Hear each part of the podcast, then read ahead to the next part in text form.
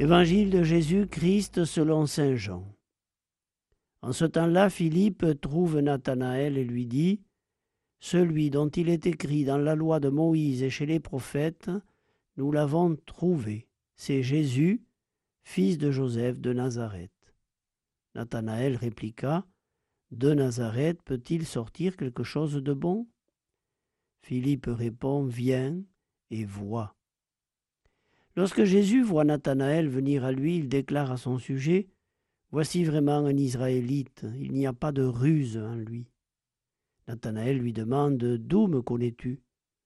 Jésus lui répond Avant que Philippe t'appelle, quand tu étais sous le figuier, je t'ai vu. Nathanaël lui dit Rabbi, c'est toi le Fils de Dieu, c'est toi le roi d'Israël? Jésus reprend Je te dis que je t'ai vu sous le figuier, c'est pour cela que tu crois tu verras des choses plus grandes encore. Et il ajoute Amen, Amen, je vous le dis, vous verrez le ciel ouvert et les anges de Dieu monter et descendre au-dessus du Fils de l'homme.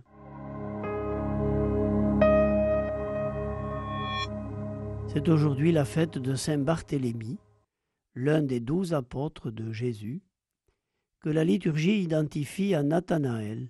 Barthélemy et Nathanaël sont, semble-t-il, le même homme. Toute fête d'apôtre nous replace devant notre propre appel, notre propre vocation.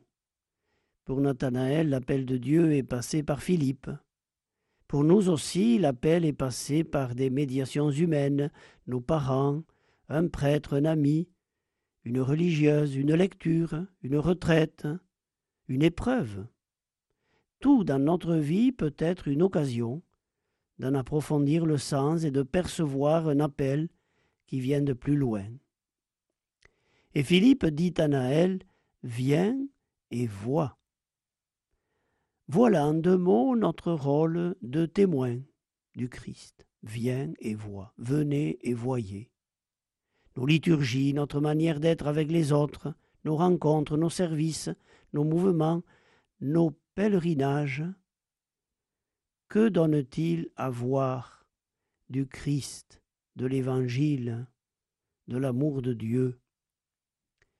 Quelle nouveauté de vie avons-nous à proposer à la suite de Jésus à tous ceux qui sont accablés ou plongés dans la lassitude? Quelle nouveauté dans les relations humaines donnons-nous à voir à tous ceux qui sont enlisés dans des conflits ou des rancunes, prisonniers de la haine et de désir de vengeance. Viens et vois. Cette invitation comporte à la fois une grande liberté pour celui à qui elle s'adresse et une grande responsabilité à celui qui la lance.